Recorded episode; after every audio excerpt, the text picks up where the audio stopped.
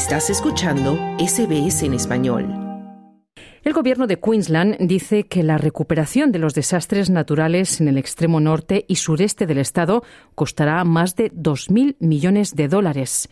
Y mientras tanto, el, primer, el premier de Queensland, Stephen Miles, anunció un paquete de ayuda multimillonario que espera que atraiga a los turistas a algunas áreas afectadas y que alivie el dolor de las pérdidas económicas.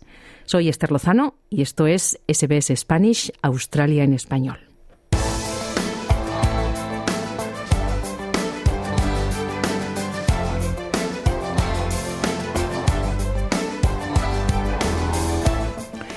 En el extremo norte de Queensland todavía están contando el costo de las inundaciones tras el ciclón Jasper.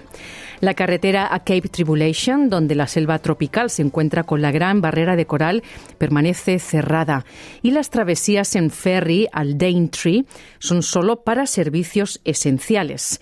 Jackie Biggs es proveedora de alojamiento para estancias de corta duración. Ella dice que los cierres han puesto a la industria turística local en una posición difícil.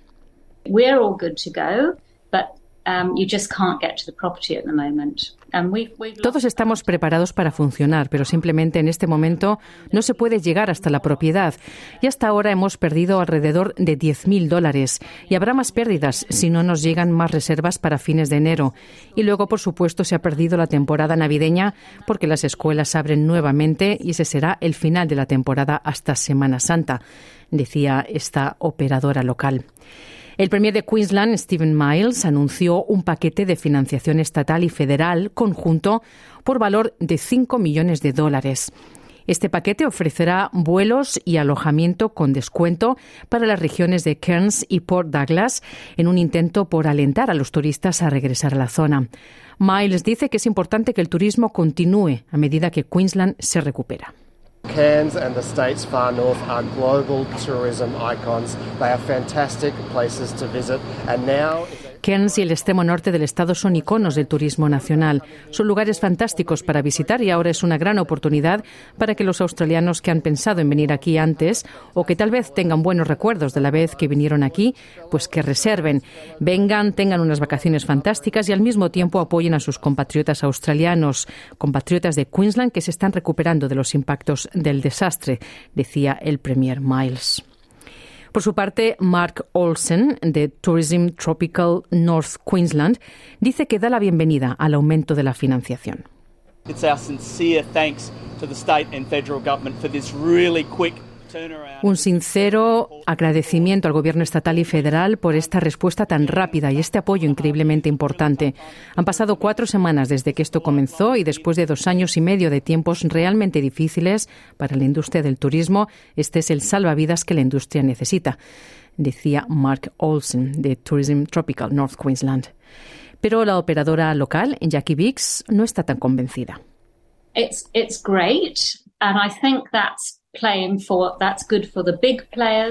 Es genial y creo que es bueno para las grandes compañías que operan desde Cairns y Port Douglas, las grandes cadenas hoteleras, ese tipo de cosas. Pero para los operadores más pequeños y particularmente en la parte superior de Daintree, no tiene ningún sentido para nosotros porque la gente no puede llegar hasta nosotros, decía Jackie Biggs. Sin embargo, el gobierno de Queensland dice ser muy consciente de la magnitud de los daños. El vicepremier Cameron Dick dice que han estimado que el costo de la limpieza y reconstrucción es de al menos 2.000 millones de dólares. These are very early days. We know there'll be at least a billion dollars Estos son los primeros días. Sabemos que habrá que invertir al menos mil millones de dólares para restaurar infraestructuras esenciales como carreteras y sistemas ferroviarios. Al menos 500 millones de esa cantidad se van a destinar también a la reconstrucción de carreteras. Pero esta es una estimación muy temprana, decía el vicepremier de Queensland. Y mientras las empresas calculan el costo del clima extremo, miles de residentes también están tratando de limpiar sus hogares en Queensland. Más de 60.000 personas en todo el estado ya han recibido 11 millones en asistencia financiera del gobierno. En Gold Coast, el alcalde Tom Tate dice que 700 calles en 20 suburbios han tenido que ser despejadas. Dice que se estima que ha habido cerca de 750.000 cargas de escombros en camiones y que los desechos de vegetación dejados en toda la ciudad como resultado de las tormentas son suficientes para llenar 80 campos de fútbol de dos metros de altura, dice el alcalde de Gold Coast. Y mientras continúa la limpieza, el premier de Queensland, Stephen Miles, visitó la remota comunidad de Wajal Wajal, una comunidad indígena que quedó aislada en un momento dado por las inundaciones, lo que obligó a los residentes de la ciudad a ser evacuados por aire y la situación allí sigue siendo todavía precaria. Este episodio de clima extremo de Queensland fue tan severo que en un momento dado hasta 130.000 hogares se quedaron sin electricidad.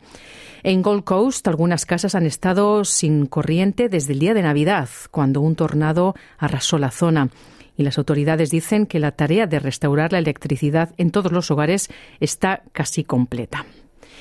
Y mientras tanto, entre esta situación de recuperación, los equipos de emergencia de otro estado, en Victoria, dicen haber respondido a 26 llamadas de rescate por inundaciones en las 24 horas previas a las 6 de la mañana de hoy lunes.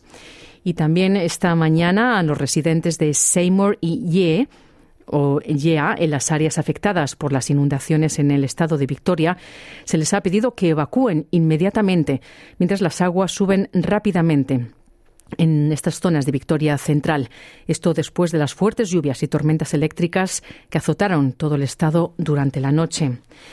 También los residentes de Bendigo se encuentran entre los que están advertidos sobre posibles inundaciones repentinas, mientras las tormentas continúan en Victoria hoy lunes por la mañana, con hasta 100 milímetros de lluvia posibles en la región antes del mediodía de hoy.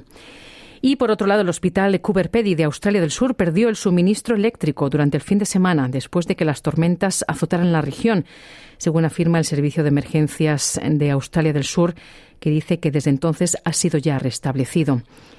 Allí se han eh, producido inundaciones repentinas en el suroeste del estado. El portavoz de emergencia SES de Nueva Gales del Sur, Brett Koschel, dice que se han enviado a esta zona del, de, en, el borde con Australia del Sur, desde Nueva Gales del Sur, se han enviado tres equipos de tormentas y dos equipos de rescate de inundaciones para ayudar. Un portavoz de la Oficina de Meteorología dijo a ABC News Breakfast que este clima no es normal en Victoria en verano.